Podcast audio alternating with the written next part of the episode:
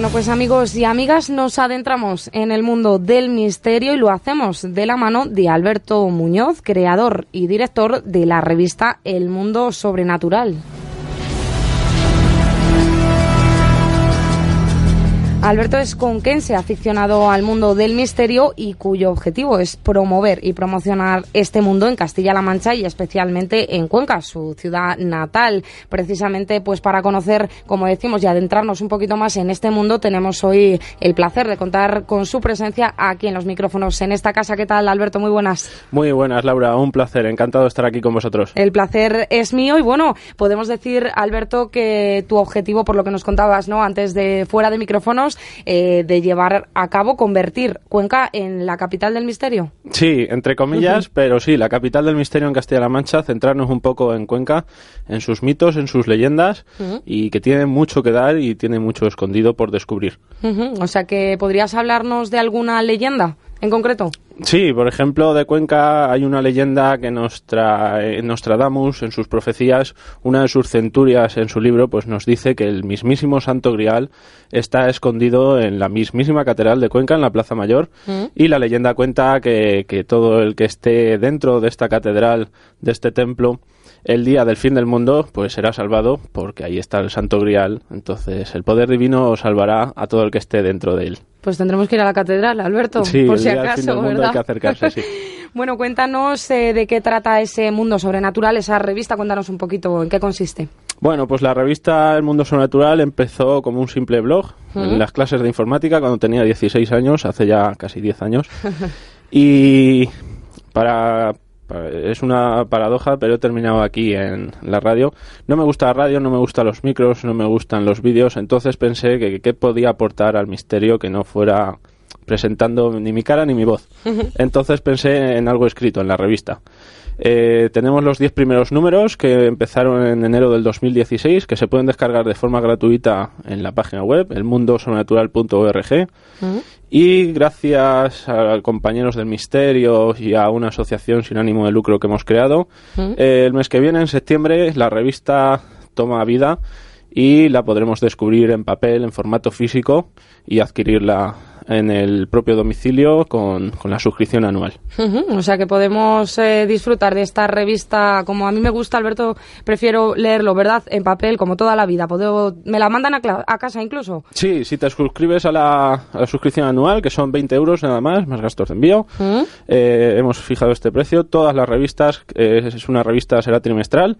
Las cuatro revistas anuales llegarán a tu casa en formato físico y en papel. Yo también es algo que me gusta leerlo y tocarlo y el formato digital sí que es verdad que es más manejable, pero a mí me gusta lo de toda la vida. Y poder conservarla también. Exacto. Y bueno, cuéntanos eh, contenidos, secciones, ¿no? De esta revista, ¿qué podemos encontrar? Bueno, pues lo primero me gustaría decir que hemos hecho una revista edición coleccionista. Tenemos una revista, hemos ampliado las páginas, va a ser más gráfica, eh, con mejor contenido y hemos hecho una revista con lomo para poder coleccionarla en nuestras estantes, como dices tú, poder guardarla.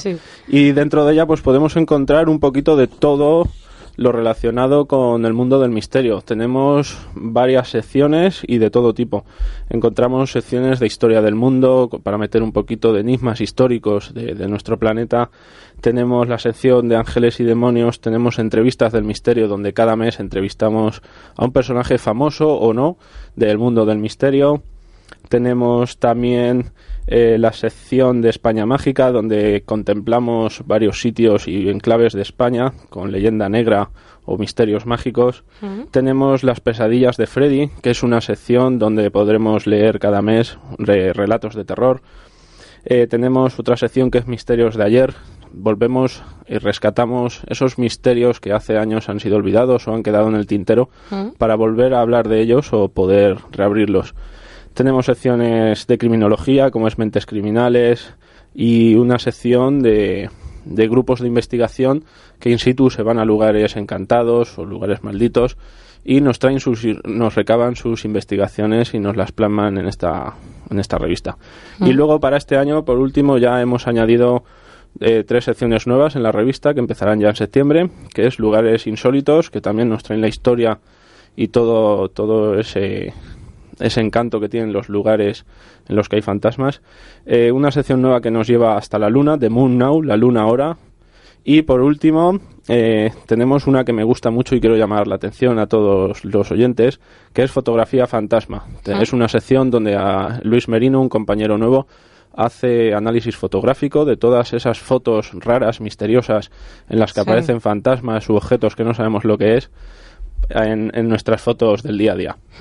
Y Alberto, todo esto, porque imagino que llevará mucho trabajo detrás, bueno, dices que desde incluso los 16 años, ¿verdad? Aficionado a este mundo, pero ¿quién lleva el peso de esta revista? Yo, yo soy el director y creador, pero vamos, eh, si no fuera por todo el equipo que tengo, he contado en los dos años que llevamos en serio y mostrando Sí. la revista mes a mes, hemos llegado a contar casi unas 30 personas. Sin esas 30 personas yo no podría haber hecho nada, por supuesto. Y bueno, precisamente dices eh, también ayuda que recibes y también tengo entendido, bueno, esas jornadas del misterio que se hacían por primera vez aquí en Cuenca de tu mano también, Alberto. Sí, Sí, cuéntanos un poco qué tal, qué tal se dio. Sí, fue de mi mano y de dos compañeros, Miguel Ángel Linares y Sheila Gutiérrez. Eh, y juntos este año para poder, pues lo que hemos dicho antes, convertir Cuenca en la capital del misterio, Claro. hemos decidido entre los tres crear una asociación sin ánimo de lucro Sí. para poder financiar la revista y financiar todas las actividades y todos los proyectos que tenemos pensado y tenemos en mente para todo este 2018 que viene en adelante y poder promover todo este misterio en la capital. Bueno, una asociación sin ánimo de lucro que, Alberto, cabe la posibilidad también de que podáis pedir, solicitar algún tipo de ayuda, ¿no? A las administraciones, eh, de algún tipo. Sí, así es. De hecho, la revista la hemos incluido en la asociación por eso. Eh, es un proyecto altruista, no ganamos Sí. nada porque el dinero de la revista se va para la asociación y para financiar las actividades, pero acabamos de, nos acaban de dar el CIF, como aquel que dice, acabamos de nacer.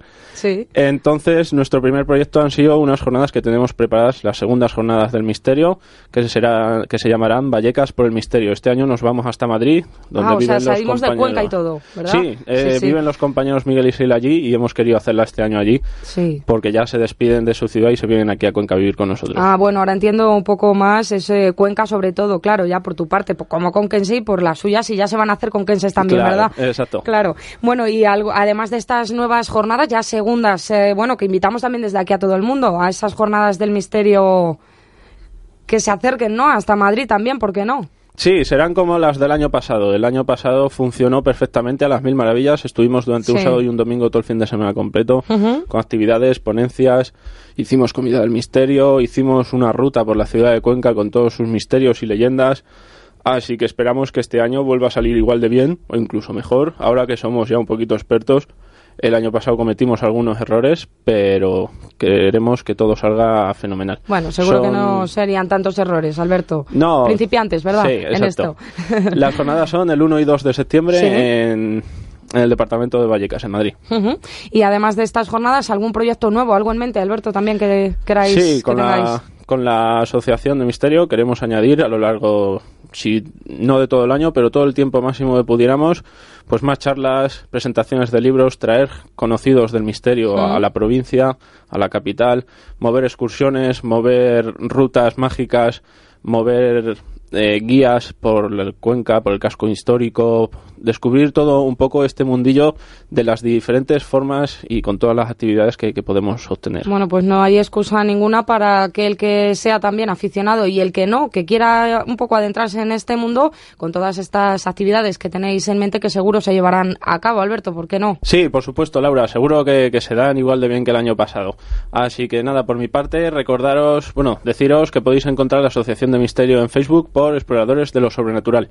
Y por último, me gustaría añadir también que junto al mundo sobrenatural encontramos mes a mes eh, un podcast que hago también desde casa como un hobby y podéis escucharnos en la página de iVoox. Bueno, y precisamente de esas actividades, de todas estas conferencias, eh, de rutas, talleres, mil cosas más relacionadas con el misterio, Alberto, que estábamos precisamente hablando, tenemos el placer de contar también con la presencia hoy de Miguel Ángel Linares, vicepresidente de esta asociación que habéis creado del misterio y que, bueno, Miguel Ángel, buenas tardes en primer lugar. Hola, buenas tardes, ¿qué tal? ¿Qué tal? Bueno, eh, hablaba con Alberto antes, esas jornadas del misterio que lleváis a cabo en Cuenca Capital, ahora vienen ya las segundas, ¿no? Que ya se van a celebrar en Vallecas. Cuéntanos. Pues sí, van a ser unas mm, jornadas itinerantes. El primer año, como habéis comentado, en Cuenca, este segundo aquí en Vallecas, en mi barrio. Y empezamos el viernes 1 de septiembre a las 5 de la tarde con la presentación de las jornadas el sitio es el sitio de mi recreo, en el pueblo Vallecas, muy cerquita del el metro de Villa de Vallecas y muy cerquita de Sierra de Guadalupe. Está a cinco minutos. Además, eh, tenemos cerca un sitio con unas 200 plantas de aparcamiento, totalmente gratuito, un evento gratuito. Y como he dicho, empezamos a las 5 de la tarde la presentación de las jornadas. A las cinco y media nuestro compañero Alberto hará la presentación de la revista El Mundo Sobrenatural. Sí. No diremos cómo es, porque es un poco sorpresa todavía. Y a las 6 empezamos con las conferencias. La primera hablaremos sobre ovnis estrellados con nuestro compañero Isaac Campos. Y luego a las siete y media, Ramón Moles nos hablará sobre la conspiración que hay contra John Fitzgerald Kennedy. Y eh, finalizaremos alrededor de las ocho y media, nueve. Y a las once de la noche haremos una ruta nocturna gratuita eh, sobre alrededor de Vallecas, sobre la iglesia. Eh, contaremos un poco de leyendas de la primera panadería, por qué se llama Vallecas, todo esto a las 11 de la noche, una ruta gratuita y hasta la hora, pues más o menos una hora y media de, ruta. También me gustaría destacar que no lo hemos comentado tampoco anteriormente, pero bueno, me imagino, no sé si en este caso es igual, en estas segundas jornadas, también un aspecto muy importante que tienen un punto solidario también, ¿verdad, Miguel Ángel? Exacto, eh, lo voy a comentar al final, pero lo comentamos ahora. Entrada solidaria, eh, lo único que pedimos es que lleven algo de material escolar, bien sea un libro, un lápiz, una goma, cualquier cosa. Es buena, lo vamos a donar todo al Colegio Público San Pablo, de aquí del distrito de Puente Vallecas, y a toda persona que nos lleve algo de este material, pues le daremos un pequeño obsequio como recordatorio de esta segunda jornada. Bueno, pues termina, si te parece, de comentarnos pues esos platos fuertes todavía que, nos tienes que desvelar de esas jornadas. Nos queda el sábado 2 de septiembre, que es todo el día, vamos a estar todo el sábado allí. Empezamos a las 11 de la mañana con una conferencia que van a hacer Álvaro Martín y Rafael Pizar, los dos juntos, y van a hablar sobre sueños, lo que ocurre mientras dormimos, ah. pues, sobre misterios oníricos. Y luego a las doce y media, eh, nuestro amigo Alfonso Zamora, un vallecano, escritor de la trilogía de libros de Madrid al cielo, va a hablar sobre el apocalipsis. ¿Qué ocurre? No sabemos si va a hablar de apocalipsis zombie, que es su especialidad, o cualquier cosa de estos fines del mundo que están llegando, que hay cada dos por tres. Pues un poco sobre esto rondará su conferencia. Y luego nos pararemos para comer y a las cinco volveremos con Javier Arríez, el autor de Magia en el Antiguo Egipto, que nos va a hablar de Egipto, magia y eternidad. Y a las seis y media, Jesús Ortega, David Cuevas y Lourdes Gómez nos hablarán eh, 20.000 kilómetros tras la Virgen van a hablarnos de una búsqueda que han hecho eh, ellos tres, a veces en conjunto, a veces por separado, sobre la Virgen y seguramente sobre luminarias y algún fenómeno más.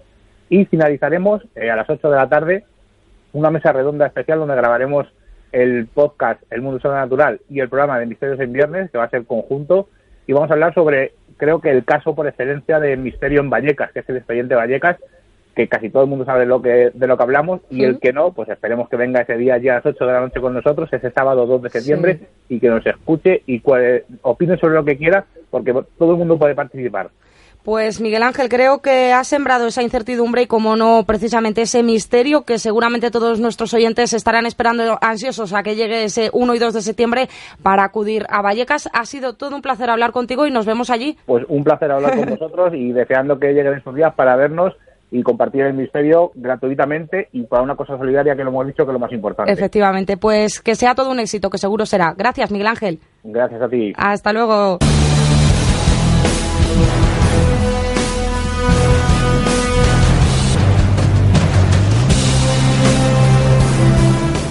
Bueno, pues así despedimos a Miguel Ángel Linares. También, Alberto, el tiempo no nos da para más, ya sabes cómo es la radio. Tenemos que despedirte, dejar aquí esta jornada también de misterio que hacemos esta mañana en Onda Cero.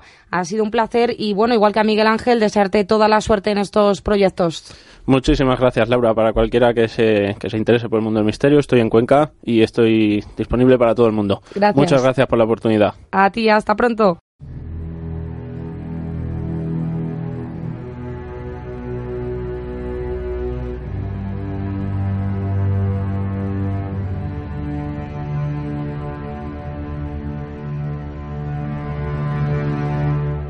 Muy buenas amigos y bienvenidos a un nuevo podcast del mundo sobrenatural. Comenzamos ya el sexto podcast en este mes de verano de agosto y comenzamos con una entrevista que habéis escuchado al empezar el programa, una entrevista que nos realizaron en Onda Cero Cuenca a Miguel Ángel Linares y a mí para presentar la nueva asociación de misterio Exploradores de lo Sobrenatural y las segundas jornadas que vamos a realizar en Madrid.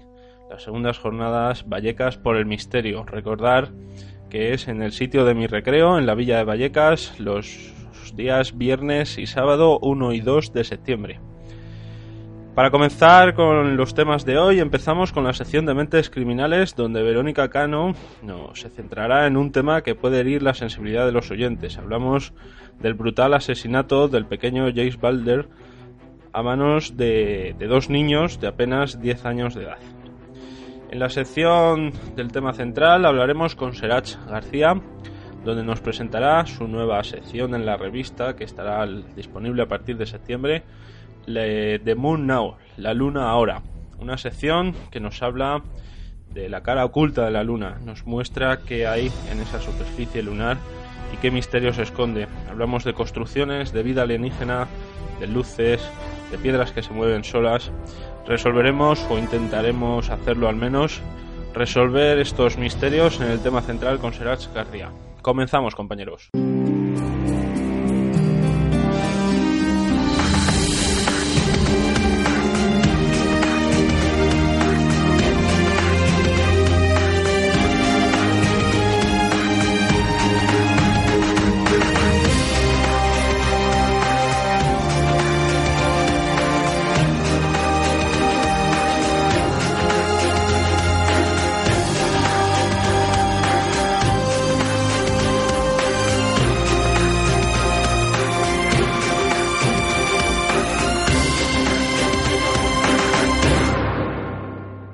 Bueno, y como todos los meses, nos acompaña Verónica Cano en su sección Mentes Criminales. Muy buenas, Verónica. Hola, Alberto. Buenos días, ¿qué tal? Hoy en la sección, Verónica, repasamos un caso eh, que avisamos puede herir la sensibilidad de los oyentes, ¿verdad? Sí, es posible que sí. Vamos a dar algunos detalles un tanto escabrosos que, bueno, cada cual. Y es que, Verónica, los asesinatos de los que vamos a hablar hoy, perpetrados por menores de edad, siempre calan hondo en nosotros, nos dan que pensar en qué puede pasar por la mente de, un niño de, tan solo 10 años y aparentemente con una inocencia y sin maldad. Hoy nos centramos en el asesinato de James Bolger, eh, de tan solo 3 años, a manos de John Benables, no sé si lo digo bien. No te preocupes. Y Robert Thompson. Eh, estos dos, los dos asesinos, ambos de 10 años. Un crimen que llama mucho la atención por su brutalidad. Antes de relatar los hechos, Verónica, ¿qué sabemos de las infancias de John y Robert? ¿Cómo eran estos niños? Bueno, podemos empezar recordando que John y Robert nacieron en Liverpool en agosto del 83 y curiosamente con tan solo 10 días de diferencia. Con apenas 10 años, estos niños, bueno, ya presentaban un historial bastante problemático, tanto en su hogar, de manera particular, como en el colegio. Ambos eh, provenían de familias disfuncionales, con una serie de problemáticas arraigadas, como podrían ser el alcoholismo, la violencia doméstica, episodios de abusos, abandono, divorcios de los progenitores. Digamos que tanto John como Robert habían aprendido a vivir bajo estas circunstancias y bueno, estas circunstancias también las podían trasladar al contexto escolar.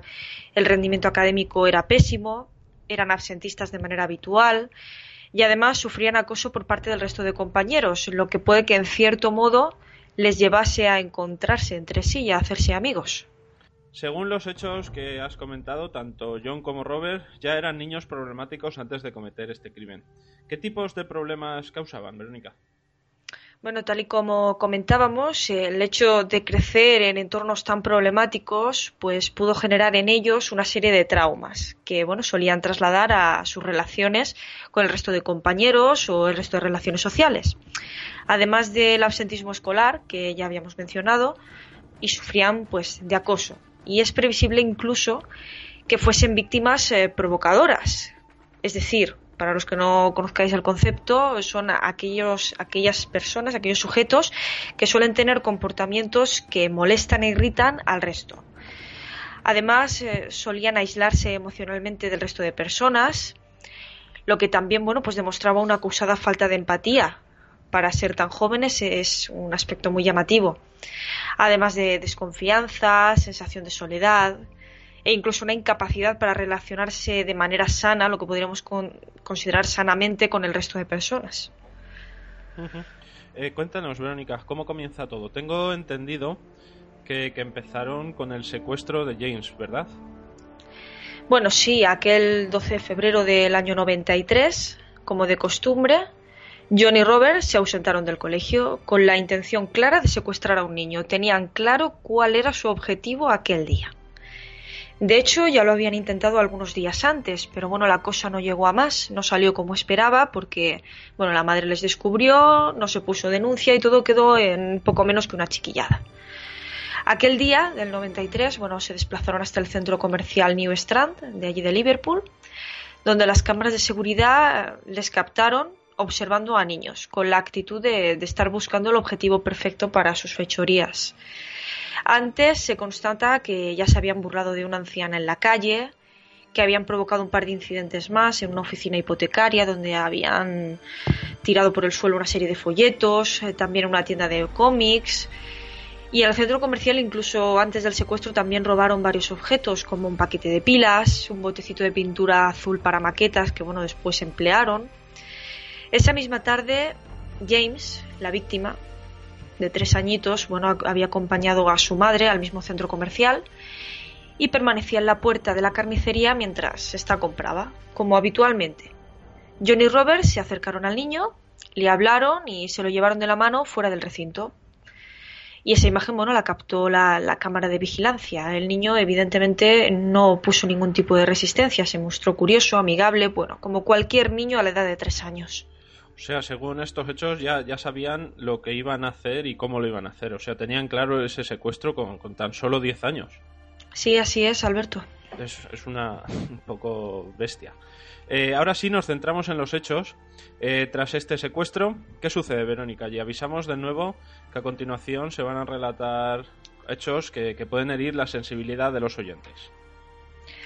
Bueno, aquella tarde, después de la desaparición, su madre lanzó la voz de alarma de inmediato, pero bueno, aquello sucedió demasiado rápido y fue imposible localizar al niño aquella tarde. De hecho, se habían alejado los tres por una salida secundaria del centro comercial y recorrieron un camino agotador. Digamos que los tres chicos caminaron durante alrededor de cuatro kilómetros y se contabilizan incluso alrededor de 38 testigos, 38 personas, que aquella tarde eh, observaron cómo dos niños mayores y un niño pequeño mm, caminaban juntos y que incluso afirman que estaba siendo maltratado, pero nadie intervino, nadie medió porque consideraban que bueno era el hermano menor y ellos los hermanos mayores y era una situación habitual y ya está. En un primer momento, eh, John y Robert bromearon incluso con lanzar al pequeño a los coches en la autopista próxima, con la intención de provocar un accidente, pero debe ser que aquello les pareció demasiado poco para lo que tenían pensado. Así que, bueno, le fueron conduciendo entre llantos por todo Liverpool y llegaron al canal Leeds and Liverpool, y allí, bueno, lo dejaron, de caer, lo dejaron caer de cabeza en un primer lugar y le causaron varias heridas en, el rostro, ¿no? El niño lloraba, lloraba cada momento más, vamos, pero nadie hizo nada, nadie me dio, nadie intervino, a pesar de que incluso sus dos agresores amenazaban entre, risas eh, con lanzarlo al canal y el niño parecía verdaderamente asustado, pero bueno, nadie hizo nada. Antes de que sigas, Verónica, lo primero que me llama la atención del caso es ese hecho de que nadie haga nada. O sea, que dos niños cojan a un niño de tres años y lo lancen y le hagan estas heridas en la cara, eh, eso, no sé, me llama la atención y me impacta. Sí, en realidad es algo muy llamativo, pero quizá eh, lo que pasa socialmente en estos casos es que la gente suele esperar al momento en el que sucede algo para crear alarma para que el pánico social se distribuya. De hecho, este, esta situación en concreto puso la voz de alarma entre mucha gente. Los niños ya no solían salir solos, etcétera, ¿no? Pero llegados a ese momento, todo el mundo tenía una extrema confianza. Era algo muy común. Continúa, Verónica, continúa. Llegamos a la vía del tren. Sí, bueno, y digamos que ellos llegaron, eh, le condujeron hasta la estación abandonada de Walton and Anfield donde allí comenzarían bueno, la tortura de la que antes mencionamos que podía herir eh, la sensibilidad del oyente. En primer lugar, eh, lo primero que hicieron fue arrojarle pintura azul a los ojos, aquel botecito que habían robado previamente y que ya habíamos mencionado. Y bueno, después de, esta fechoría, le arrojaron ladrillos, le lanzaron piedras y le golpearon con una barra metálica hasta provocarle un total de 10 fracturas craneales que se contabilizaron en la autopsia. De hecho, también le propinaron una patada tan fuerte en la cara que se cuenta que, la huella de la suela del zapato quedó perfectamente marcada e impregnada en la, cara de, Bulger, del pequeño. Después le rompieron las manos, le rompieron los dedos, pisoteándolos. Y se sospecha incluso que hubo un pequeño móvil sexual en toda esta agresión. Y bueno, aquí quizá ostenten los detalles más escabrosos, sobre todo para aquellos que tienen hijos y bueno, pues que son bastante más duros de escuchar. John y Robert le quitaron los zapatos, los calcetines, los pantalones y el pañal, ¿no? Lo dejaron desnudo de cintura para abajo y le introdujeron las pilas que previamente habían robado, tanto por la boca como por el recto.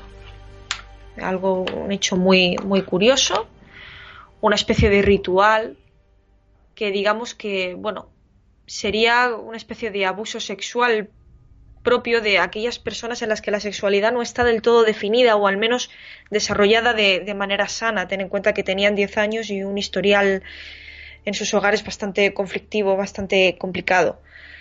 Además, incluso se constata que, que habían manipulado los órganos sexuales del niño y que después incluso habían extraído las pilas del recto no las de la boca, pero jamás dieron detalles al, respecto.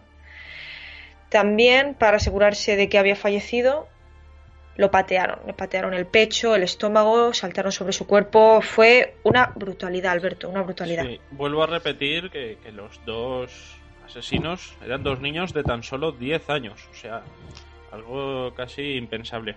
¿A, qué te refieres, eh, Verónica, con que habían manipulado sus órganos sexuales? ¿Se sabe que...? Sí, hay, una, hay unos detalles, ¿no? Se constatan detalles de que, bueno, que el prepucio del pequeño había sido manipulado previamente, seguramente en el momento en el que le introdujeron las pilas por el recto. Y esto, bueno, pues eh, podría ser una, una pequeña señal, una pequeña prueba de, una sexualidad un tanto mal desarrollada, ¿no? a una edad tan joven, a, lo mejor un desarrollo sexual precoz, pero tampoco bien orientado y puede ser que también reflejase situaciones de abuso previas acontecidas en sus hogares de, manera independiente. Y continúa, ¿cómo termina? Bueno, pues digamos que antes de marcharse, estos niños con tintes de psicopatía que bueno pueden constatarse a lo largo de este discurso, Dejaron el cadáver acostado sobre la vía y le taparon la, cabeza con escombros, con la esperanza de que bueno, el tren lo golpeara e hiciese parecer aquella muerte un accidente. Un par de días más tarde, los restos del niño fueron hallados tras una intensa búsqueda policial y fueron hallados seccionados por la mitad por, por la acción de un tren, como, como era de esperar. Pero el forense fue capaz de dictaminar que la muerte se había producido antes del arrollamiento Sí, eso es algo que, había pensado. Eh, imagino que el forense detectaría todo lo que le hicieron anteriormente, antes de la muerte de, ese tren que arrolló el cuerpo de sin vida ya del niño de tan solo tres años. Son unos hechos, vuelvo a repetir, muy macabros para unos niños de tan solo diez años. ¿Qué, es lo que les espera en el futuro a estos dos iniciantes en la carrera criminal cuando fueron detenidos? Verónica, ¿qué futuro tienen bueno, digamos que tras examinar las cintas de vídeo, el circuito cerrado del centro comercial, en un principio, mm, nuevamente tomando como base la confianza en la infancia, se pensó que bueno, estos niños tan solo eran enviados por un secuestrador mucho más adulto, que era el que podía haber manipulado todo este plan, porque nadie era capaz de asumir que dos menores de tan solo 10 años hubiesen sido capaces de llevar a cabo por sí mismos semejante atrocidad con este orden de hechos, eh, con tanta frialdad, brutalidad. Se produjo una intensa movilización policial en aquella época y por decisión expresa del gobierno, eh, tanto Robert como John fueron juzgados como adultos. La opinión pública y la prensa se vinieron encima, les trataron como tal. Y bueno, sobre todo sabiendo que estos dos niños de 10 años habían asistido impasibles a la reconstrucción del crimen que ellos mismos habían cometido. La defensa, los abogados, bueno, pues trataron de alegar que aquello había sido un juego. Pensemos un poco, qué, divertido, qué divertido, ¿verdad? Puede tener torturar a, otra persona, eh, es brutal. Y al final, claro, fueron condenados a, a prisión hasta que cumplieron la mayoría de edad, eh, ocho años y cuatro meses más tarde y bueno, reconocieron su culpabilidad en todo momento, no negaron no haberlo hecho. Y en la cárcel, bueno, pues eh, sus vidas se separaron, ¿no? Pero tampoco fue tan diferente lo que vivieron. Estaban rodeados de fuertes medidas de seguridad, de multitud de especialistas que controlaban aquel comportamiento que hasta ese momento mm, había sido desconocido socialmente, aquello había sido un golpe para la sociedad. Por lo que el gobierno bueno pues invirtió una gran cantidad de dinero en, esa rehabilitación. Se sospecha que unos 4 millones de, euros o de dólares según. Hmm. eh, con esta rehabilitación volvemos a, la, pregunta de siempre si sirve de algo y que lo veremos a continuación. Eh, Verónica se me, se me parece una pregunta. Eh, desde que fueron capturados ya por la policía y arrestados, ¿en algún momento dieron señales de, enorgullecimiento o de, de de alegrarse y de sentirse orgullosos por el hecho que, cometieron? Si atendemos a que el orgullo podría significar el mostrarse fríos e impasibles al hecho de que se aislaban socialmente, es decir, eran incapaces de escuchar lo, que les estaba aconteciendo a su alrededor, jugaban con sus manos, con sus zapatos, con sus pies durante el juicio, podría ser símbolo de, de una burla hacia todos los adultos que le rodean. Y claramente podría ser un símbolo de, orgullo, de, frialdad. Eso es un síntoma de la psicopatía. De, de los hechos que han hecho. Y... Claro, no hay empatía, no, no encontramos la empatía por ninguna parte. Ten en cuenta que ah, tampoco había mucha empatía por aquellos 38 testigos que fueron capaces de verlo y tampoco hicieron nada. Nada. Bueno, y para terminar, Verónica, actualmente, ¿qué sabemos de nuestros dos protagonistas de esta sádica historia? A pesar de las circunstancias, eh, ambos eh, fueron liberados en el 2001 y bueno, aquello provocó una gran furia entre la opinión pública, la sociedad en general. No menos. Aumentó el terror, es lógico. Digamos que fueron separados, ubicados en lugares diferentes, mm, cada uno con su nueva identidad, en puntos concretos de la geografía donde su acento pasara totalmente inadvertido para que nadie pudiera reconocerles. Sin embargo, y hablando de rehabilitación y de las posibilidades que ostentó aquella rehabilitación, en el año 2010 John fue nuevamente encarcelado. Digamos que en una situación de consumo de alcohol y drogas, puso en peligro el hecho de desvelar su, verdadera identidad en un hecho concreto que aconteció. Y bueno, después de, esa detención se descubrió además que coleccionaba pornografía infantil, teniendo en cuenta lo que había hecho en su ordenador, para que veas que la rehabilitación aquí no, no sirvió. No. Sin embargo, bueno, pues de Robert eh, se sabe algo menos, ¿no? Mm, se conoce que vive en el norte de Inglaterra con una nueva identidad, que pasó inadvertido, que en prisión logró superar, aunque con mucha dificultad, el bachillerato elemental, que bueno, eso fue un logro y que incluso desarrolló habilidades artísticas. Me viene a la cabeza el payaso, el famoso payaso, John Wayne Gacy, hmm. con sus habilidades artísticas. Sí. Lo recordamos de hace un... No, te iba a decir de hace un par de programas, no, lo comentamos en, en la revista. Sí. Sí. Pues nada más, Verónica. Eh, por mi parte no me viene así alguna pregunta. Eh, eh, lo único, eh, las nuevas entidades las pidieron ellos, ¿fue por su propia protección o se sabe por qué les dieron esas nuevas identidades? Es previsible en este tipo de delitos que el gobierno, cuando libera a los autores de, un hecho tan violento, es previsible que la opinión pública, incluso la sociedad en general, se eche encima de, ellos, ¿no? Evidentemente que, que atenten contra su dignidad. Y, no sería para menos y quizás sería totalmente defendible y que hay muy pocos argumentos que, que puedan evitar que defendamos eso, ¿sabes? No... Sí, solo hay que ponerse en la piel de los padres. Claro, y... simplemente poniéndose en la piel. O en todos aquellos padres de niños de tres años o de menores. Es previsible que una nueva identidad pueda salvarles la vida, incluso en un momento dado. Sí, podría ser, sí. Verónica, muchísimas gracias. Como siempre, un placer tenerte aquí en Mentes Criminales y nos vemos el mes que viene. Un placer, Alberto, como siempre. Un saludo, Verónica. Hasta luego. Un, saludo, Alberto.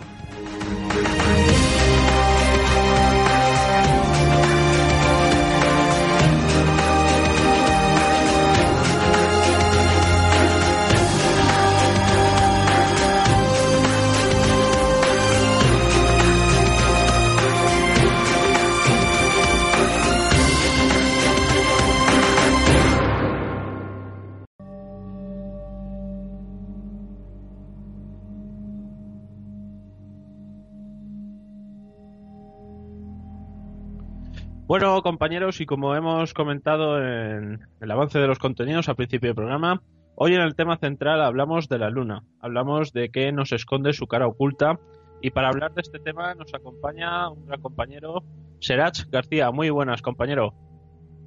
Buenas noches, Alberto y amigos. ¿Qué tal? ¿Cómo estás? Pues muy bien, con muchísimas ganas de, hablar de este tema que estoy seguro que a muchos de, de, tus oyentes les va a interesar lo que, lo que nos ocultan sobre la luna. Así es, y por eso precisamente quería traerte hoy al podcast para, pues, para presentar un poquito de tu nueva sección. Antes de entrar en materia hablaremos de ella. Y la nueva sección en la revista que, que vas a traernos mes a mes de Moon Now, La Luna Ahora. Cuéntanos un poco en qué consiste este proyecto. Pues me vas a permitir, antes de, comenzar, que le mandemos un gran y fuerte abrazo a, Sergio, a nuestro compañero en The Moon Now, y agradecerte sobre todo ¿no? la, confianza que has puesto con nosotros en, nuestro trabajo, para la, la, colaboración con la revista, y hablo en nombre de Sergio también cuando te digo que estamos muy agradecidos. Nada, el placer es mío, un placer que hayáis entrado en esta nueva etapa de la revista que empieza en septiembre. Y un saludo desde aquí a Sergio, no ha podido estar hoy con nosotros, pero en podcast próximos intentaremos tenerlo y que nos comente también sus aspectos acerca de este proyecto. Y nada, cuéntanos, Serach, ¿en qué consiste vuestro proyecto? Pues The Moon Now nace en 2014 cuando me pongo en contacto con Sergio para realizar un programa sobre la luna para Mundo del Misterio Radio, porque a Sergio lo, lo escuché por primera vez en Espacio en Blanco en octubre del 2012 y la verdad es que me quedé pues muy impactado ¿no? con lo que comentaba que estaba descubriendo sobre la luna y como a mí el tema de la luna me ha fascinado desde niño, pues así digamos que empezó un poquito nuestra, nuestra amistad. Y resumiéndote un poco, ¿no? Para, para no hacerme muy pesado, pues en 2014 contacto con Sergio, nos ponemos a hablar de, y de repente, pues como te decía, ¿no? Surgió de ahí una amistad muy fuerte y muchas horas de visualizar fotografías de la luna. Podíamos pasarnos, pues bueno, horas y horas y estar hasta, hasta altas horas de la madrugada analizando pues cada fotografía de la NASA que caía en, en nuestras manos. Y viendo la, la cantidad, ¿no? De material oficial con incidencias, nos era imposible realizar un solo programa y al comenzar Enigmas al Descubierto pensé que la mejor manera de mostrar todo esto era haciéndolo poco a poco, mostrando en cada programa un poquito más y así fue como nació The Moon Now. Bueno, se me ha olvidado mencionar, para el que no conozca a Serach García, es el director y presentador del programa de misterio, también compañero Enigmas al Descubierto. Háblanos también, eh, si quieres, de, tu programa para que la gente te conozca un poco, para el que no sepa de ti. Pues bueno, Enigmas al Descubierto es un programa muy interactivo porque mientras que estamos en el aire, estamos emitiendo, solemos estar en nuestro grupo de Facebook en cada programa pues publicando tanto las fotografías, la información de los invitados, enlaces de interés para que la gente mientras que exactamente está escuchando pueda interactuar y al mismo tiempo visualizar todo eso de lo que estamos hablando. Emitimos el segundo sábado de cada mes a las 11 de la noche por TDLD Radio. Nos podéis escuchar en el canal Misterios de iVox, en nuestro propio canal de iVox también, eh, por Edenex. Y bueno, un programa pues referente a lo que es el tema de misterio siempre desde el lado un poquito más objetivo, intentando siempre aportar cuanta documentación haya referente al tema para que todo el mundo pueda comprobar que o estamos en lo cierto o muy poco nos estamos equivocando. Eh, lo que más llama la atención de tu programa yo creo que es esa interactividad con, los oyentes. Eh, para el que quiera escucharlo ya sabéis dónde poder encontrarlo y, es un podcast que recomiendo abiertamente y desde aquí aprovecho para, pues, para que te conozcan un poco. volviendo al tema de, tu sección, Serach, eh, eh, todos sabemos que pues, en la cara oculta de la luna podemos encontrar muchos misterios, en muchos blogs, en muchos sitios se habla de todos estos misterios, hablamos de piedras que se mueven solas, de construcciones, de alienígenas, pero centrándonos en vuestro proyecto, ¿qué, qué es, ¿cuál es vuestra intención? ¿Qué queréis mostrar con estas interacciones de, de la superficie lunar? Bueno, hay que decir que nos estamos centrando en la Luna, pues en un principio por dos razones. Una es que en un principio había mucho material oficial de las agencias espaciales y otra es que es más fácil contrastar las incidencias pues con las fotografías que nos mandan nuestros amigos los astrónomos que son aficionados, que nos la mandan desde todos los lugares del mundo y podemos comprobar que la misma incidencia se nos muestra tanto en las fotos de las agencias espaciales como en las fotografías de los astrónomos. Entonces es una señal que no son defectos del revelado ni, ni ni nada que se le parezca. Y dicho esto, las incidencias pues las encontramos por todo nuestro sistema solar, no solo en la Luna. Las vemos en la superficie de Venus, en Caronte, en las lunas de Saturno por las altas capas de nuestra atmósfera. Es decir, no solamente nos centramos en la Luna, puesto que las incidencias van a estar en, todo nuestro sistema solar. En breve, por ejemplo, pasaremos al episodio 8 con el Apolo 15 y una vez se terminen las misiones Apolo, pues pasaremos a mostrar todo lo encontrado en las fotografías que nos van dejando las agencias espaciales con cada nueva misión. Y de verdad que nos estamos encontrando cosas eh, realmente muy curiosas. Eh, ¿Esto significa, Serás, que posiblemente en un futuro encontremos alguna indagación vuestra eh, que no sea solo en la Luna, sino en otro planeta o en otra superficie? Bueno, nuestra y yo creo que, que, de cualquier persona que se anime a visualizar las fotografías de las agencias espaciales, que no se limiten solamente a mirar fotografías de Internet que han visto en una web o en un enlace, sino que se hagan descargas masivas de todas las agencias espaciales que los pueden hacer y van a poder comprobar que ya no solamente es en la Luna, sino en cualquier astro o en cualquier lugar de nuestro sistema solar, vamos a encontrar todas estas incidencias que vemos en The Now, pues como son luces que se desplazan y se mueven, mm, eh, astrobiología de todo tipo, vida con forma muy, muy peculiares, bioluminiscentes. Vamos a encontrar ruinas o lo que nos da a entender que son ruinas en cualquier punto de nuestro sistema solar. Vamos, la verdad es que son cositas muy, muy, muy interesantes lo que se puede observar por ahí arriba. Una cosa que me llama la atención de, esta, de todo esto que localizáis es que os centráis sobre todo en las imágenes que estás mencionando. Eh, ¿Hay algún porqué especial de, de por qué centrar la investigación en estas imágenes? Pues sí, fíjate, hay un, hay, el tema principal es porque el material del que estamos hablando es material siempre oficial y nunca podrán decirnos que hemos retocado las fotografías. Eh, todo el mundo podrá comprobar que la fotografía con la nomenclatura pues X, por llamarlo de alguna forma, hay algo que, no debería estar ahí. Solo, solo trabajamos con fotografías oficiales de las agencias espaciales y en alguna ocasión, y siempre lo, comentamos antes, pues eh, utilizamos fotografías que nos mandan nuestros amigos los astrónomos de todo el mundo. Es una manera de demostrar que, que no retocamos las fotografías y que todo el mundo puede comprobar por ellos mismos desde sus casas y con sus ordenadores que todo se nos está eh, privando de, conocer. El objetivo que tenemos con, con The Moon Now es que todo el mundo pueda comprobar por ellos mismos que no, que, que no estamos solos, pero sobre todo que la vida extraterrestre nada tiene que ver con seres antropomorfos ni naves espaciales. Que el vergel de vida que hay ahí fuera es lo, lo más parecido pues a los seres ¿no? que habitan las fosas abisales, esos seres antropomorfos, bioluminescentes, gelatinosos y con formas y tamaños eh, realmente increíbles. Pues ya sabéis, compañeros, podemos descubrir todo esto y es algo bueno que en tu sección eh, se, use ese material, esas imágenes, a las que todo el mundo puede tener acceso, eh, metiéndonos. Eh, ¿Dónde podemos localizar estas imágenes? Eh, ¿En internet?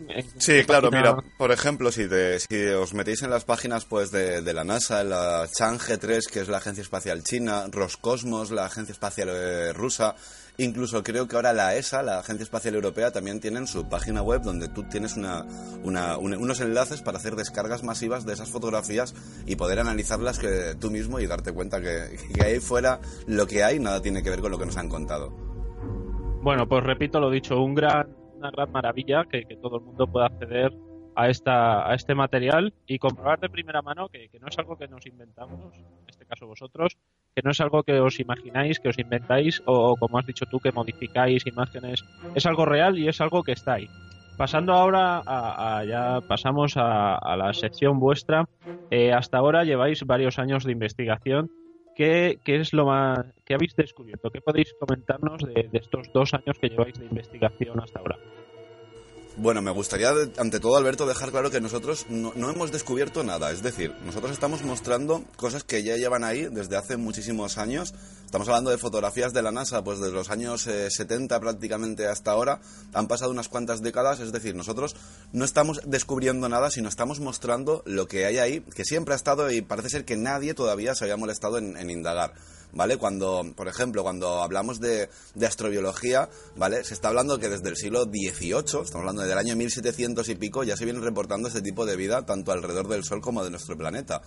Por ejemplo, el gran Andreas Faber-Kaiser hablaba de medusas espaciales en uno de sus libros y son las que venimos reportando en cada episodio de Moon Now, esa vida extraterrestre que nada tiene que ver con lo que nos han mostrado en cine y en TV. Es decir, nosotros solo hemos dado con la clave para visualizar eh, lo que se oculta en las fotografías eh, de las agencias espaciales.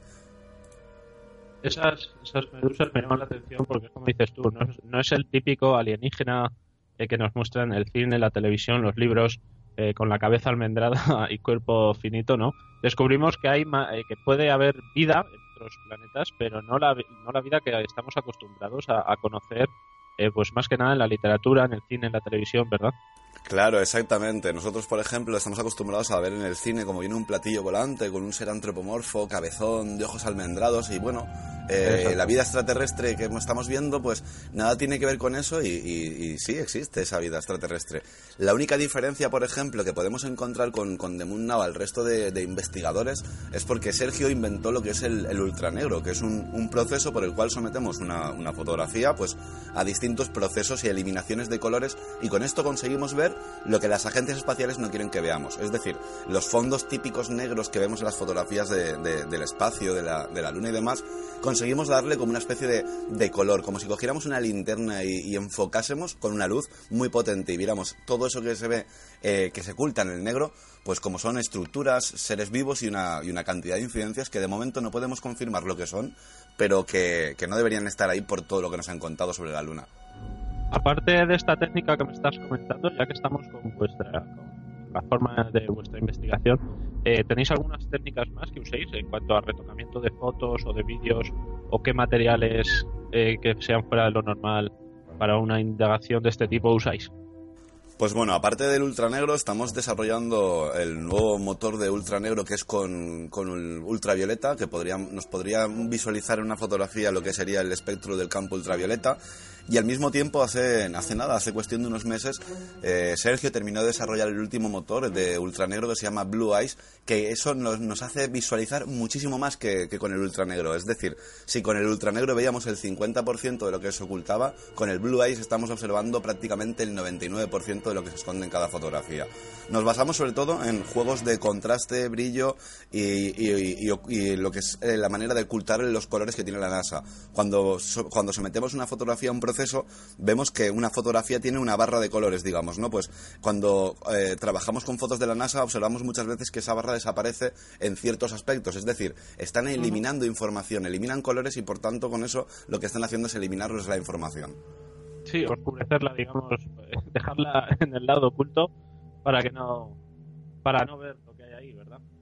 Eh, hasta ahora, eh, como has dicho tú, eh, todo lo que habéis mostrado en vuestras secciones de Moon Now, ¿qué es lo más raro, lo más asombroso, lo más que os haya llamado la atención a los dos de lo que habéis mostrado en imágenes, en vídeos o habéis encontrado hasta ahora? Hostia, pues con perdón. esto, es, es muy buena pregunta. Eh, ¿Qué es lo más eh, asombroso y raro que hemos llegado a, encontrarnos hasta ahora? Pues de todo, Alberto. Créeme que hemos observado cosas que, que no somos capaces de comprender pero para que los siguientes puedan hacerse una idea, pues mira, hemos observado cráteres con formas muy extrañas, como son cráteres cuadrados o hexagonales, luces que salen de cráteres, todo tipo de estructuras con unas líneas rectas muy bien definidas y sobre todo eso lo que denominamos astrobiología, los extraterrestres de verdad. Y me gustaría también hacer un hincapié muy grande con el tema de, señores, el 90% de los ovnis que se ven en el cielo son seres vivos, no son platillos volantes. Es astrobiología. Llevamos años y años con los platillos volantes sin sacar nada en claro. No, no, no, a día de hoy no hemos podido demostrar la existencia de ningún platillo volante que no sean las típicas naves de la, de, la CIA. Entonces, cuando creo que cuando se empieza de, eh, cuando, cuando empecemos a hablar de astrobiología y empecemos a hablar de, seres extraterrestres que nada tienen que ver con lo que hemos visto hasta ahora, pues posiblemente daremos una explicación a tantos y tantos avistamientos ovnis y a apariciones marianas. Estoy completamente seguro. Entonces, en referencia a lo que cosas raras y asombrosas que hemos visto, créeme Alberto que hemos visto de todo. Hemos visto todo tipo de luces, hemos visto todo tipo de estructuras, todo tipo de lo que parecen formaciones con, como si fueran edificaciones. Incluso nos llama la atención, pero esto, claro, son, son indagaciones, son cositas que, que nosotros intentamos eh, analizar, pero no tenemos claro. Nos da la sensación que en algunas eh, de las rocas y de las ruinas que hemos encontrado parece ser que tiene una especie de, de, de escritura. Mm, no lo tenemos muy claro, pero, pero sí, coinciden ciertas marcas, coinciden ciertos signos y, y eso está ahí. Si está ahí, pues será, será por algo, ¿no? la escritura supuestamente alienígena, ¿no? Pues bueno, alienígena eh, o quién no sabe. Sí, no, bueno, eh, no sé, yo, yo he puesto más porque hubo una civilización anterior a la nuestra y que posiblemente haya estado por ahí arriba por la Luna, como ha podido estar por Marte o por Venus. No, no quiero pensar que son eh, platillos volantes con marcianitos porque no tenemos ninguna prueba que pueda, que pueda realmente demostrar eso. Sin embargo, sí que podemos pensar que una humanidad anterior pudo haber estado por ahí arriba. Yo tengo, yo tengo un problema con, con los platillos volantes cuando leo, oigo podcasts, leo artículos, leo cosas sobre todo en los titulares. Eh, para mí, a lo mejor igual yo estoy equivocado, no soy ningún experto en el mundo del misterio, simplemente soy un aficionado, pero a ver si me puedes sacar de dudas. Para mí, un ovni es un objeto volador no identificado. Eh, la gente te dice, ¿tú crees en los ovnis? Y dices que sí y te ya tachan de loco. O sea, los ovnis para mí existen, es un objeto volador no identificado, no es un platillo volante. Eh, eso es a mi parecer. Eh, ¿Estoy equivocado? No, no, no, para, para, nada. Es que de hecho todo lo que podemos ver en el cielo hasta que podamos identificarlo va a ser un objeto y, y, volador. El problema está en que cuando, cuando un animal corre por el campo y no lo diferencias, no, lo, no le llamas objeto. ¿Por qué? Porque es un animal, está, está moviéndose. Exacto. Lo que vemos en el cielo no podemos llamar los objetos porque si para empezar no lo podemos identificar, entonces ¿cómo lo identificas como objeto? ¿Por qué le pones la palabra y objeto por delante? Cuando perfectamente puede ser un ser vivo. Entonces hay que quiero dejar muy claro que el 90% de lo que estamos viendo en el cielo, con, con, esos movimientos, esas luces que de repente aparecen o desaparecen, nada tienen que ver con naves espaciales. Es más fácil dar una explicación eh, hablando de astrobiología que, que, intentando decir que es que son marcianitos que vienen de diferentes galaxias a meternos ondas por el culo con platillos volantes metalizados que tienen escaleritas y ventanitas.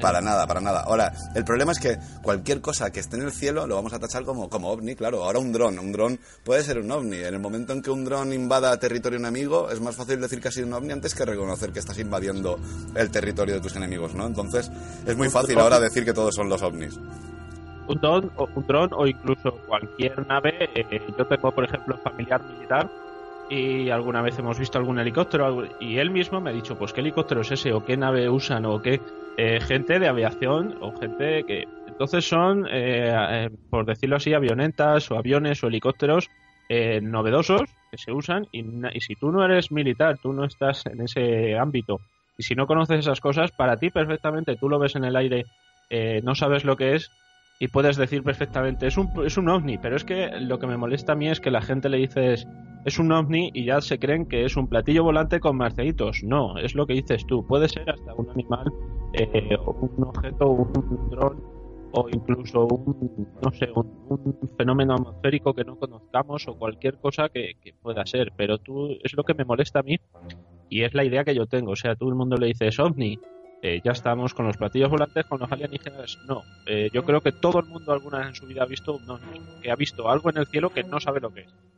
Cualquier persona que se moleste en observar el cielo, ya no de día, sino de, noche y una, una, noche despejada, pues como estamos ahora con las Perseidas, cualquier persona que se moleste en observar el cielo se va a dar cuenta que por ahí arriba hay mucho más que aviones, eh, hay mucho, mucho más que, puntos luminosos como son estrellas o como pueden ser cometas y demás.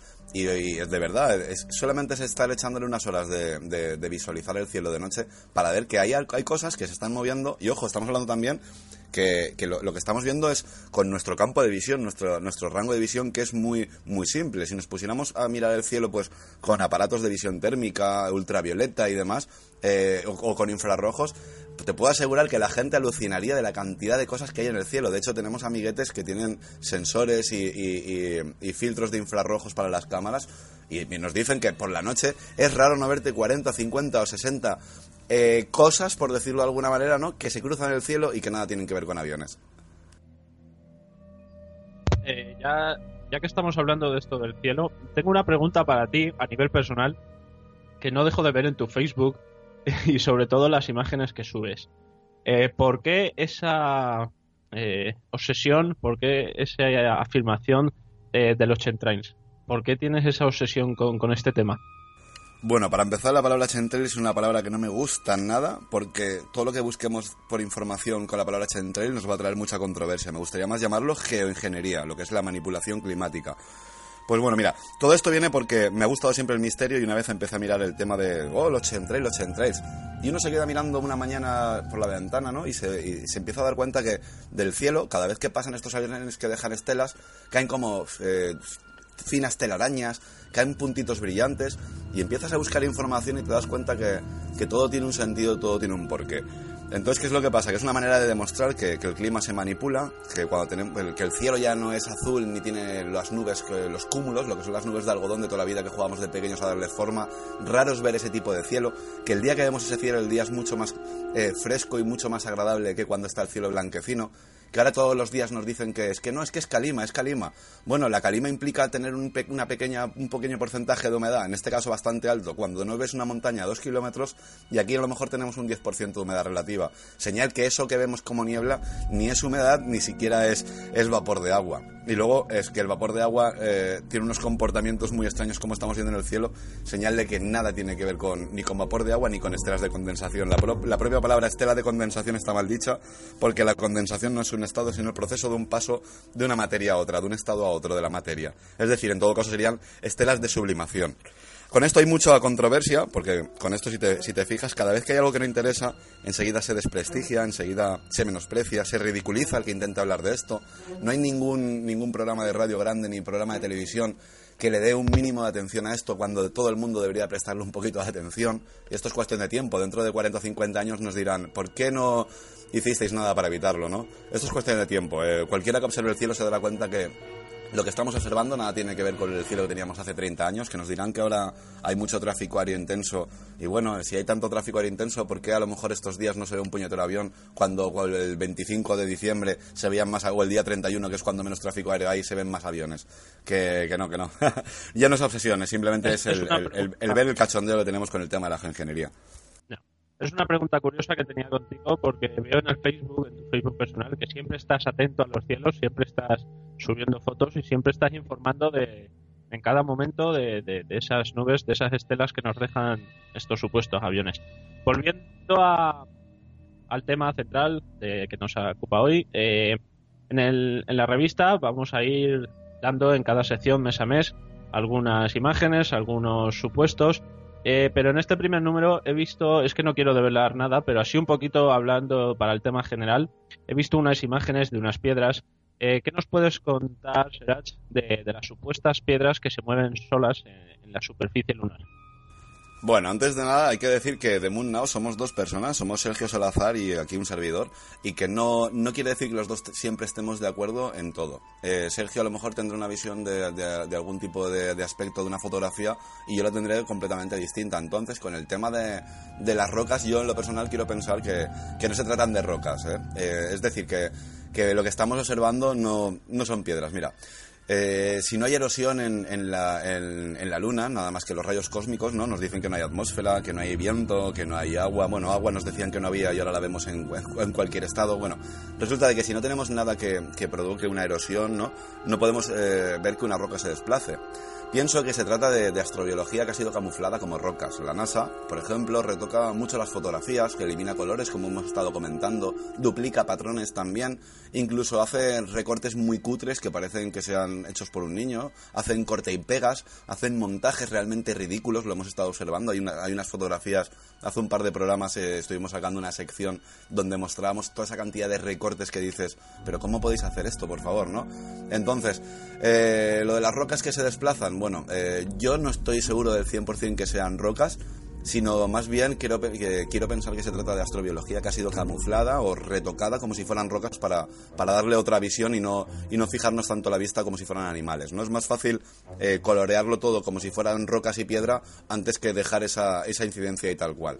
Yo creo que hay mucho montaje con el tema de, la, de las rocas. Ahora, también lo hemos observado aquí en la Tierra, pero, pero claro, aquí en la Tierra sí que tenemos esa, esa erosión y esos agentes erosivos que podrían provocar el desplazamiento de una piedra. Me viene a la mente la, escena de la película Piratas del Caribe. Eh, no sé si lo has visto con los cangrejitos que parecen piedras eh, cuando está Jack no, Sparrow no, el- no, la, no la he visto, no, perdóname. Eh, pues son unos cangrejos que, que su concha es eh, tiene la forma de una piedra. Entonces tú la coges y es una piedra, pero cuando se abre, pues es un cangrejo. Bueno, Entonces me- per- perdóname, me Alberto, idea- aquí en la Tierra tienes, por ejemplo, el insecto hoja. Tú, tú- tú estás viendo un insecto que realmente tiene forma de hoja y estás viendo el insecto palo. Y, y- y escúchame, pero vamos a rizar más el rizo. Tenemos el, el- el pulpo y la sepia, que son animales que tienen una capacidad de mimetización ya no solo con el color de la, de- de la piel, como podría tener, por ejemplo, un camaleón, sino incluso cambiando y alterando su forma hasta adoptar la forma de una roca o de incluso un coral. Si eso lo tenemos en la Tierra, Alberto, lo que tenemos que pensar es, si en la Tierra tenemos esto, eh, ¿qué es lo que no puede haber ahí fuera, ¿vale? O sea, tenemos que pensar que ahí fuera puede haber otro tipo de, de- vida autóctona capaz de, de adoptar las formas eh, eh, eh, que, se- que hay en la Luna, ¿no? Las- la- todo tipo de, forma de roca o de, de piedra y demás. Si aquí lo tenemos en la Tierra, ¿por qué no lo vamos a tener en la Luna? Eh, pasando, eh, bueno, eh, también puede ser lo que has dicho tú, ya no que, que, oculten esa astrobiología que dices tú, sino que pueda ser el propio mimetaje de, de- los bichos que haya allí o, perfectamente un animal que tenga ese color igual que la arena o, o cualquier cosa igual que lo observamos aquí, como tú dices. Pasamos ahora, eh, dices que has encontrado en alguna, hay en algunas imágenes, eh, según los podcasts que he oído vuestros, algunas construcciones e incluso estatuas habéis localizado en, algunos puntos de la superficie. ¿Qué, qué puedes comentarme de esto? Bueno, esto es eh, ya un tema muy delicado. Eh, hay que pensar que, que estamos hablando de estructuras, eh, es decir, de construcciones realizadas por algo que tiene supuestamente inteligencia. Y, y pongo simplemente un ejemplo, ¿no? En 2007, si no recuerdo mal, Hoglan y Vara escribían un libro, Dark Mission, la historia secreta de la NASA, y en ese libro se mencionan estructuras de cristal en la Luna. Curiosamente, con el ultranegro podemos observar lo que nuestros ojos no son capaces de ver por tener un rango de visión tan limitado. Y curiosamente, una vez más, nos topamos con estructuras invisibles al ojo humano y no deja de ser curioso como, como desde distintas partes del mundo se está hablando de estructuras de cristal. No las podemos ver, sin embargo, el ultranegro nos revela que hay unas estructuras que, que- que quiere decir que si no las podemos ver serán de algún tipo de material o bien porque son transparentes o bien porque son esto pongo por ejemplo también la- las abejas las abejas hacen panales eh, hexagonales y lo hacen con su propia saliva. Lo tenemos también en nidos de, de golondrinas hacen nidos y estructuras de barro. O sea no solamente el humano se dedica a hacer estructuras para habitar o cohabitar sino los animales también las llegan a hacer incluso con una simetría completamente perfecta como estamos hablando de, de los panales no entonces lo que estamos observando que hay arriba de estructuras que son de cristal, ¿por qué no podrían ser las, eh, las casas, por llamarlo de una forma, la madriguera o, el lugar donde habitan este tipo de astrobiología? Es, es algo, yo sé que, que esto es un poquito difícil de comprender así a la primera. Sería interesante ¿no? que la gente viera el trabajo que venimos realizando, cómo empezamos desde, desde cero con, con cosas, aspectos muy básicos, hasta ya hablar de este tipo de estructuras. Pero, por ejemplo, también hemos observado eh, estructuras que esas sí se pueden ver sin ayuda del, del ultranegro y no deja de ser sorprendente que hay formaciones realmente rectilíneas que dices, bueno, eh, ¿cómo puede hacer eso una formación natural? Lo dudo mucho, ¿no? Y de hecho, bueno, tenemos un, un documental realizado por nosotros mismos donde explicamos todo esto lo de ultranegro, en qué consiste, eh, ponemos fotografías como ejemplo para que todo el mundo pueda comprobar por ellos mismos que, se nos está ocultando mucho sobre, sobre la luna. Y bueno, en nuestro canal de YouTube de Enigmas al Descubierto, ya te digo que el vídeo se llama Ultranegro, lo que la visión esconde, y de verdad que merece la pena que, le echéis un vistazo porque es que no tiene desperdicio. Ahí se lo dejamos a los oyentes en el canal de YouTube. ¿El canal cómo se llama? ¿Será? Enigmas al descubierto. Nos podéis encontrar en todas las redes sociales, Google Plus, Twitter, Facebook, YouTube, en todo con Enigmas al descubierto. Estáis en todos los lados. Eh, para estas eh, supuestas construcciones que se localizan o las piedras que se mueven, todos estos fenómenos de los que estamos hablando, eh, pues como hemos dicho antes, os pasáis en las imágenes y en los vídeos que podéis encontrar de, de astronomía. Eh, eh, para dar una hipótesis, una teoría, eh, podríamos hablar en estas imágenes y en estos vídeos, en muchos de estos descubrimientos y en muchos casos, de paridolias. Eh, pues seguro que en muchos casos sí, Alberto. Seguro que en muchos casos pues, estamos hablando de paridolias, de formaciones curiosas y caprichosas de la naturaleza. Pero cuando un astrónomo te manda una fotografía del año 2017 y la comparas con una fotografía del año 1969 y están las mismas incidencias desde distintos ángulos, surge la duda, Alberto. Una, vale. Dos, puede que también, incluso hasta tres, pero miles y miles de paridolias, pues dan, a mí me dan que pensar. Sí, una entre un millón, pues por lo menos algo tiene que haber ahí. Eh, Serach, eh, para cerrar así un poquito el tema de vuestra sección, eh, un resumen, una opinión personal eh, que tengáis entre tú y Sergio, ¿qué creéis que, que, nos esconden eh, los gobiernos y a la Tierra, a la población, eh, de este sistema lunar? ¿Qué creéis que hay allí que nos esconden a nosotros? Pues Alberto, ante todo nos esconde la existencia de vida extraterrestre. Eso, eso es lo, prim- lo primero de todo. Eh, tenemos clarísimo que nuestro sistema solar es todo un vergel de vida y nos lo están ocultando a pesar de que lo estamos viendo día tras día. Cualquier aficionado a la astronomía te va a decir que ha visto siempre algo que, que es imposible decir que es un- una nave espacial con un marcianito. Eh, ante todo nos esconden la existencia de vida extraterrestre, la denominada astrobiología. Eh, que nuestro sistema solar, pues eso, es todo un vergel de vida. En cualquier punto de nuestro sistema solar nos vamos a encontrar eh, astrobiología. Que todo esto eh, es apoyado, por ejemplo, por la doctora Madeleine Pocock de la Agencia Espacial Europea. Es que esto no es algo que digamos, no, son cuatro científicos locos, no, esto es un señor que está en su casa con un telescopio, no, no. Ya no son los grandes investigadores de renombre, ya no es que desde, desde 1700 se esté reportando ese tipo de, de- de incidencias, sino que, que hay gente a día de hoy, científicos de la Agencia Espacial Europea, que dicen que sí, que de haber vida por ahí fuera, pues podrían tener incluso el tamaño de dos campos de fútbol. O sea, es lo que estamos observando, ni más ni menos. Que no se nos tiene que olvidar nunca, esto es ante todo, Alberto, que no se nos tiene que olvidar que la NASA es una agencia militar. Y aunque se nutra de un presupuesto público, ¿no? Y que hayan civiles trabajando para ellos, son militares. Por tanto, no nos tienen por qué contar nada, no nos tienen por qué decir lo que hay y no tienen por qué darnos el más menor indicio de vida extraterrestre o de lo que quieran que haya por ahí arriba. Estamos hablando de que todo esto, gente, es militar, ¿vale? Y de verdad que, que, que echado un vistazo a nuestro blog donde tenemos todas las fotos que publicamos en cada programa y solemos añadir algunas cuantas más, porque de verdad que no tiene desperdicio. Y yo sé que suena un tanto extraño hablar de vida extraterrestre, de estructuras en la Luna y de todo lo que estamos hablando, pero, pero de verdad, escuchad los episodios de The Moon Now junto con las entradas del blog correspondiente para que veáis mientras que escucháis las fotografías y vais a ver que se nos oculta muchísima información sobre lo que realmente existe ahí fuera. Cuando dices de hablas de vida extraterrestre, que pues a todo el mundo se lo dice, pues te llaman, te tachan de loco. Eh, a mí me gusta vuestra sección y vuestra investigación precisamente por esto. Eh, me gustaría que detallaras que cuando habláis de vida extraterrestre, eh, como hemos dicho antes, no hablamos del típico alienígena o del típico humanoide que nos muestra el cine y la televisión. Habláis eh, de microbiología, ¿no? De, animales, microbiólogos, bacterias, incluso virus que puede haber allí, o como hemos mencionado antes, lo del calamar, lo de la, la sepia, medusas. Eh, detállanos esa vida alienígena de la que nos hablas. Bueno, pues en, en, en este caso estaríamos hablando de, iríamos muchísimo más allá de microbiología, estaríamos hablando de super macrobiología, puesto que estamos observando seres vivos pues con unos tamaños, bueno, en comparación pues como el módulo lunar incluso más grande. Estamos observando pues eh, distinta distinto tipo de astrobiología con, con artrópodos, como si fueran patas. Son bioluminiscentes, es decir, pueden, pueden producir luz como pueden producir luz algún algunos tipos de, de medusas marinas, que no estamos hablando de nada extraño que nos inventemos de no, no, esto, no, no, esto lo podéis cotejar perfectamente No, no, porque totalmente reales. en la Tierra lo tenéis y si tenéis en la Tierra animales que se camuflan, ¿por qué no lo vais a tener en la Luna? Estamos observando, pues ya no, ya no es con la forma de una propia medusa en sí, pero sí, por ejemplo, como si fuera una especie de calamar, con un cuerpo, unos artrópodos, como se estaba comentando, bioluminescentes. Estos seres se alimentarían de energía cósmica, de algún tipo de energía solar. De hecho, las ondas Ojo ha realizado algunas fotografías de esos supuestos ovnis que van a, a chupar energía del sol y demás. Bueno, pues no serían ovnis, serían este tipo de seres que van a alimentarse o no sé si alimentarse o, por el motivo que sea, pero necesitan de esa radiación.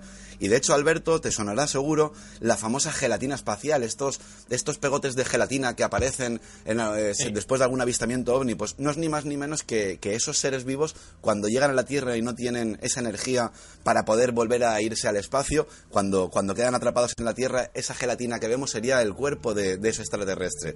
De hecho, estamos tan seguros que se alimentan de energía y lo podréis comprobar que en muchos de los avistamientos los ovnis eh, dejan un vehículo parado o se acercan a una central nuclear o están siempre en una central eléctrica. ¿Por qué? Porque necesitan de esa energía, ¿vale? ¿Pero por qué? Porque no son ovnis, porque son seres vivos que necesitan energía para poder desplazarse. Para cerrar un poquito estos temas, eh, Serach, hablando ahora sí del alienígena estereotipo que nos muestra el cine y la película, de estos humanoides y de estos platillos volantes, eh, ¿cuál es vuestra opinión al respecto? Bueno, pues eh, tenemos un vídeo muy curioso donde parece que se muestran dos tipos de seres antropomorfos justo en el momento de la llegada a la luna. Vale, yo sé que esto suena un poquito fuerte y más eh, yo que soy, ojo, yo soy una persona muy escéptica con, con, con estos temas si nosotros quisiéramos tener una audiencia realmente exagerada y una legión de seguidores, estaríamos hablando de reptilianos, de naves espaciales y de, todas esas gilipolleces que no tienen sentido. Entonces, yo sé que lo que voy a decir suena muy, muy fuerte y suena muy, muy, ¿no? Muy, muy fuerte. Realmente es que es, es muy curioso. Porque, más que nada porque yo estoy en contra de esa creencia, pero eh, no puedo engañarme a mí mismo con lo que estamos viendo. Aquí sí que me gustaría dejar un margen de que me puedo equivocar y es una paridolia, pero dos paridolias con un movimiento y... Bueno, eh, voy al grano de la cuestión. Mira, tenemos un vídeo muy, muy curioso donde, como os comentaba, ¿no? Aparecen dos tipos de seres que son antropomorfos, con uno con la cabeza así como redondo y grande y el otro con el cráneo alargado. Muy curioso, ¿no? El tema de los cráneos alargados. Y justo en el momento de la llegada a la Luna, en los visores lo podemos observar. Eh, con esto de la vida extraterrestre antropomorfa, como os decía, yo soy muy escéptico, pero es que de verdad en este vídeo que te estoy comentando observamos con bastante claridad dos seres con una forma muy bien definida que se reflejan en los visores de los astronautas. Eh, si son paridolias, solamente puedo decir que benditas paridolias, porque de verdad que es una auténtica pasada. El vídeo lo tenemos en nuestro canal de YouTube y para visualizarlo lo, lo podéis buscar como Apes on the Moon, Eves on the Moon, extraterrestres en la Luna. Eh, fijaros sobre todo en el casco de, Neil Armstrong, porque vais a observar con muchísima claridad dos cuerpos con una cabeza y con unos brazos que tienen un movimiento. Yo sí que quiero pensar ahí que es una paridolia, Alberto, porque de verdad, si eso fuera cierto, estaríamos hablando que realmente ya no, es, ya no es que la vida sea de todas sus formas, sino que también tienen razón los, las personas que creen en esos seres cabezones o de cráneos alargados. Pues nada más para terminar las entrevistas y acerca de, la luna, de la cara oculta de hoy. Eh, me voy a ir, como hemos hablado antes, eh, me gustaría centrarme por un momento en la expedición del Apolo 11 y la llegada del hombre a la luna. Eh, lo primero, yo soy muy escéptico en estos temas, ¿vale? Mi opinión personal es que el hombre no ha llegado a la luna. ¿De verdad creéis que el hombre la pisó? Bueno, eh, no tenemos ninguna duda, y aquí sí que hablo en nombre de Sergio también, esto es algo que hemos hablado muchísimo, hemos realizado un par de programas sobre el tema, tanto con la conspiración de la llegada a la Luna como con las fotografías de la llegada a la Luna. Y ahora que, también hay que decir las cosas como son. Eh, eh, yo no creo que, nos, que hayamos ido a la Luna tal y cual lo retransmitieron y como lo contaron. Es decir, en plena Guerra Fría tú no puedes coger y decir me voy a ir a la Luna y arriesgarte a que el cohete reviente eh, a nada más despegar, a que te estrelles eh, el módulo lunar y quedes en ridículo. Es más, de hecho, fíjate si, si, si hasta los rusos estaban seguros que llegamos a la Luna, que según llegaba el Apolo 11 y el Eagle llegaba a la Luna, había una nave rusa que se estrelló, que estaban, que estaban comprobando que realmente estuvieran llegando a la Luna. O sea, ya no es por la Agencia Espacial China que tiene grabaciones y demás. No, no, no, no ya no es por tantas evidencias científicas, ¿vale? Eh, que, nos muestran de verdad que, que fueron la Luna. Simplemente es por el material fotográfico que tenemos, está claro que el hombre ha estado en la Luna, pero no tal y cual nos lo contaron, para nada, para nada. Piensa que tú no te puedes arriesgar a lanzar un, cohete con tres tíos para que reviente y quedes en ridículo ante, ante Rusia. No, podrías no podías arriesgarte a que todo te saliera mal y, estamos, estamos seguros, eh, desde siempre lo hemos dicho en The Moon que había un plan B, que el plan B se utilizó, ya no por tantas evidencias también como tenemos cuando en esos momentos que van a aterrizar echan de la sala de Robledo de Chabela al padre de Santiago Vázquez para decirles que tienen que estar 10 minutos fuera de la sala de periodismo y demás, ya no es por toda esa cantidad de cosas, sino porque de verdad tenemos las evidencias más que de sobras para, para pensar que sí, que se llegó, no como nos lo contaron, porque para nada fue como nos lo contaron, pero sí estuvimos en la Luna, nos trajimos mucho material, pero sobre todo nos trajimos muchas y muchas fotografías donde podemos demostrar que el hombre ha estado en la Luna. Eh, si esto es así, Serach, una de mis grandes preguntas que yo me hago, en caso de ser cierto que el hombre pisó la Luna, eh, ¿por qué no se ha vuelto a hacer otra expedición? Ahora que hay más adelantos, más actualizaciones en, todo, en toda la maquinaria digital que tenemos, ¿por qué el hombre no ha vuelto a pisar la Luna? Bueno, eh, aquí Alberto hay que pensar en, eh, ¿no hemos pisado la luna, de verdad? Eh, ¿O es lo que las fuentes oficiales nos han dicho que, que, no hemos vuelto? Porque ¿quién ha dicho que no hemos vuelto a la luna? Eso es lo que las fuentes oficiales dicen y no es la primera vez que se equivocan o, por ejemplo, que nos mienten, ¿vale? Hay varias teorías. Pues mira, tenemos la teoría de que no se ha a la Luna porque no había presupuesto, que si se bombardeó la Luna con bombas nucleares para, para derruirlo, unas ruinas que eh, eh, eh, darían evidencia de que hubo una civilización extraterrestre por ahí arriba. pero ¿y si volvimos? La cuestión es, no, no, no es que ¿Por qué no hemos vuelto? Es la cuestión es, ¿y si volvimos? Porque hemos observado cráteres con formas idénticas a lo que sería una mina a cielo abierto. Lo digo por lo del helio 3 y, y esto de la minería lunar. Yo sé que los escépticos y la, y la oficialidad pues nos dicen que esos cráteres que hemos observado con bordes internos como una mina es porque ha ido impactando meteoro tras meteoro una y otra vez en el mismo sitio. Bueno, yo personalmente dudo mucho que unas rocas impacten en el mismo blanco una y otra vez hasta 20 veces, por ejemplo, sin destrozar no rayos en el mismo sitio. Claro, sin destrozar, bueno, pero es que ya, no es que sean dos veces, estamos hablando de que si un cráter tiene ese reborde con esas formas es que por lo menos han sido mínimo 20 o 30 veces eh, eh, los impactos que han habido ahí. Entonces, veo más factible pensar que eso es una mina y no un cráter. Por eso eh, son. Pero a ver, estos son conjeturas que sacamos después de analizar, por ejemplo, 10.000 fotografías por programa, que también se, se, dice rápido, pero si estamos convencidos de algo, no es porque lo hemos visto en 10 fotos, sino lo hemos visto en 4.000 por lo menos. Entonces, solo tenéis que echar un vistazo eh, a la fotografía, por ejemplo, de Lambert Crater. Todo el mundo puede meterse en Google y poner Lambert Crater y, de verdad comparar eso con una mina a cielo abierto y decidme que eso es eh, un cráter que, ha sido impactado 20 veces por una, por una roca en el mismo sitio sin destrozar el cráter. Para nada. Lo que vais a visualizar en Lambert Crater posiblemente se lo hemos parecido a una mina a cielo abierto. Entonces, ¿por qué no se ha llegado a la Luna? Yo creo que sí que se ha vuelto a ir que en lo, de que no hemos ido ha sido un cuento. Qué puñetera casualidad que el clima en, la Tierra ha ido cambiando a raíz que fuimos a la Luna. Esto simplemente es un, dato que, dejo caer ahí para la gente que le interese en estos temas. Qué casualidad que la, revolución industrial tecnológica ha sido a raíz de volver de la Luna. Eh, hay unos puntitos y unos aspectos que me llaman la atención, ¿no? Yo creo que sí que hemos vuelto a la Luna y de hecho no se ha dejado de ir. Hasta ese punto, a ese punto llego, pero bueno, es mi opinión personal.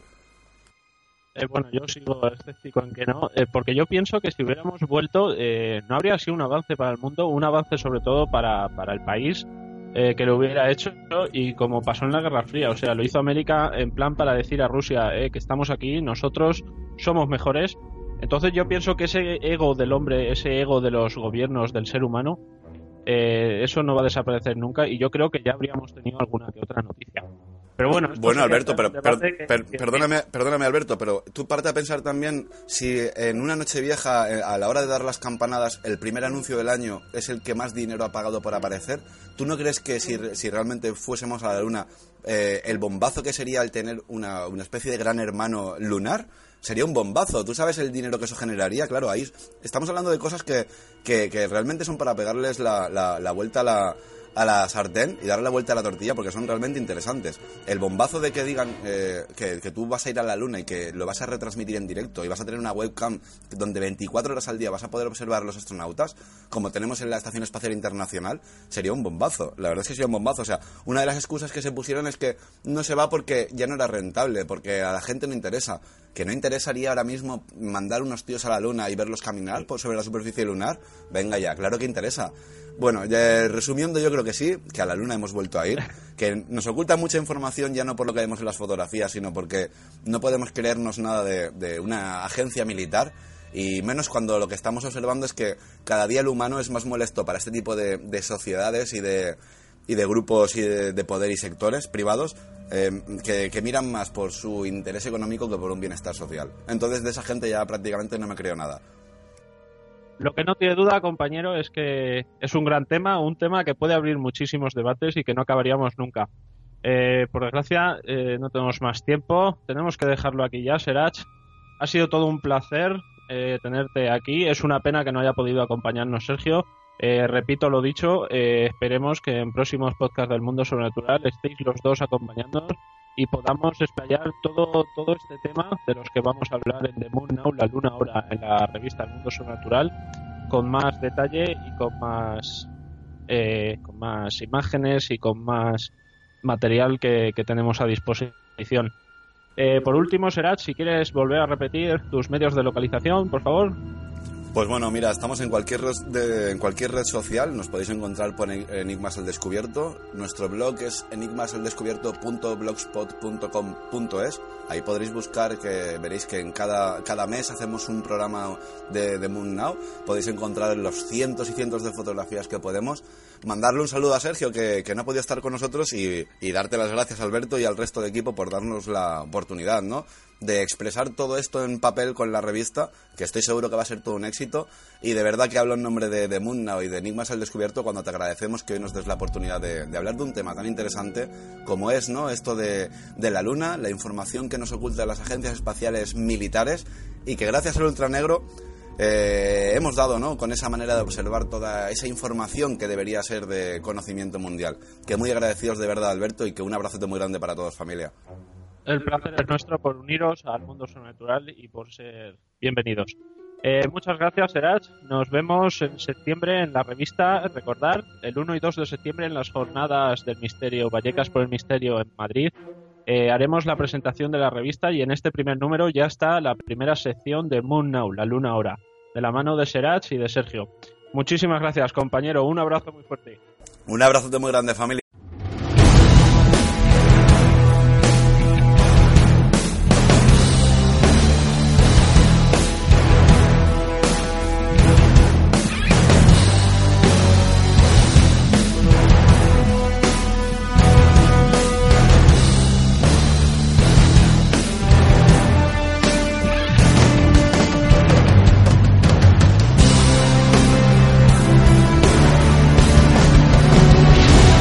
Ha sido todo por esta vez, compañeros. Recordaros unas direcciones donde podéis encontrar el mundo sobrenatural. Tenemos la página web elmundosobrenatural.org, el correo electrónico mundosbl.gmail.com, en Facebook y en iVoox por el mundo sobrenatural y en Twitter y en Skype por arroba mundosbl.